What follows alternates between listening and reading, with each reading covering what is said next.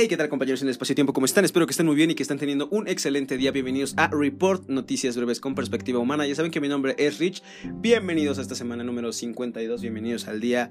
Eh, ¿Qué día es hoy? Lunes 23 de diciembre de 2019. Mañana es Navidad. Ah, yo nunca la he cerrado, pero bueno. Eh, disculpen un segundo. Aún estoy enfermo, así que vayamos con las noticias para que esto termine bastante rápido.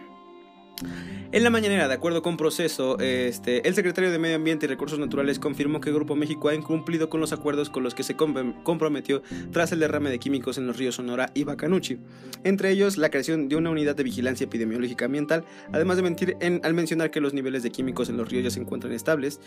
El pasado 2018 Grupo México eh, obtuvo ganancias por hasta 100 mil millones de pesos, ojalá hagan, algo más que llenarse los bolsillos y la boca de perros billetes.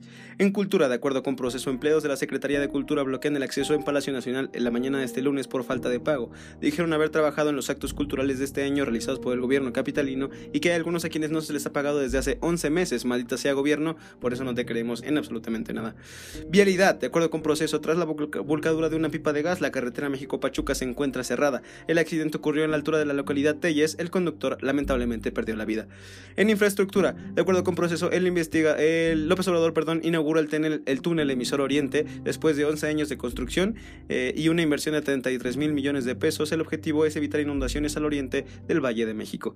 En política, el Universal, de acuerdo con el, eh, de acuerdo con el Universal, perdón, el día de ayer en el aeropuerto internacional, al regresar de su gira, un ciudadano confrontó a AMLO, a Racionale y a Manuel Barlet, afirmó que este aeropuerto, el, aeropuerto internacional, es insuficiente y gritó arriba Texcoco. A lo que la secretaria Rocion, la secretaria de Energía Racionale, de una forma bastante bajita que se lo escuchó en el celular en el que la grabaron y pues bastante Mm, déspota, eh, mencionó Claro, por eso estamos haciendo Santa Lucía, mi chavo. Eso de mi chavo, la verdad, me ofende bastante. Porque denota un poco de eh, superioridad, la superioridad que sienten estos, estos tipejos políticos por las demás personas y que no les importa nada. Es como alguien la comparó con, no me acuerdo qué princesa, pero una reina, que les dijo a los pobres, coman pasteles. Y dice, señora, usted no lo va a sufrir, ¿verdad? Cállese.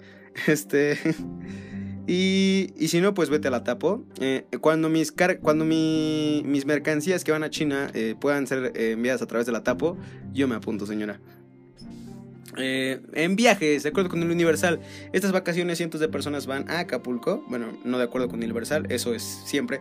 Pero de acuerdo con Universal, la empresa Extasia ya abrió Ex Monkey, un parque de cuerdas de altura para escalar, trepar y vivir una experiencia única en las alturas al lado de Acapulco. Alan por el Mundo, el youtuber, tiene un video de una experiencia muy similar en el parque Savage en Cancún que aunque en el artículo que leí decían que es una experiencia única, no es tan única. Eh, eh ya había creado algo así. Entonces pueden ir al que está en Cancún de Xcaret o pueden ir al Ex Monkey que está en Acapulco. También están padres los dos, digo, solo no se maten.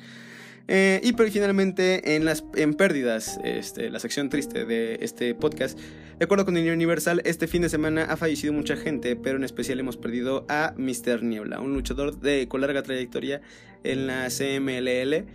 Di esta noticia porque hay un compañero mío de la universidad que le gusta mucho la lucha libre. Eh, le mando un saludo a Sergio. Y bueno, pues eh, siempre es triste perder a alguien que ha formado parte de nuestra cultura desde hace mucho tiempo. Y bueno, además de eso, ha habido bastantes deseos este fin de semana. Son noticias que no me gusta dar tanto aquí porque prefiero que ustedes, eh, mis compañeros que son los que escuchan mis podcasts, escuchen las noticias más relevantes y no necesariamente acerca de decesos o desapariciones o secuestros, que sin embargo siguen sucediendo todos los días en nuestro país y es algo muy lamentable. Eh, pues nada, también es un ejercicio para concientizarlos y que estén enterados de lo que sucede en nuestro país. Eh, por lo que pues les pido por favor que empaticen un poco con las personas que sufren estas eh, calamidades. Además, pues nada, de recordarles que es gracias a nosotros los que trabajamos día a día y hacemos el bien, el país nos está yendo al carajo. por favor, sigamos adelante y ayudémonos unos a otros para que este país sea cada vez un poquito más seguro y un lugar un poco mejor. Poco más compañeros en el espacio-tiempo, no quiero hacer esto de más triste. Mañana es Navidad y es momento de celebrar, entonces espero que tengan un excelente eh, cierre de año, que tengan un, mis mejor, bueno, que tengan la mejor experiencia este 2020, esta década que viene también. Y poco más, que tengan un excelente lunes. Ya saben que mi nombre es Rich y esto It Report. Bye.